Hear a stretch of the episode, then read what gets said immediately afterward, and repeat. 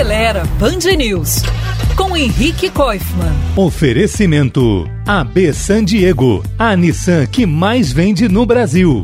Este ano, dois SUVs primos que nasceram juntos estão comemorando 20 anos de idade. O Porsche Cayenne e o Volkswagen Touareg. Até 2002, utilitários esportivos nunca tinham entrado no cardápio de nenhuma dessas duas marcas, que aliás pertencem ao mesmo grupo. A ideia era ganhar mercado nos Estados Unidos, onde esse tipo de carro estava em plena ascensão. E deu muito certo, especialmente para a Porsche, que naqueles dias andava muito mal das finanças, mas que com Cayenne acelerou no azul. Hoje a gente acha normal, mas até aquele momento, Porsche era uma tradicional fabricante de esportivos pequenos e furiosos, como o clássico 911.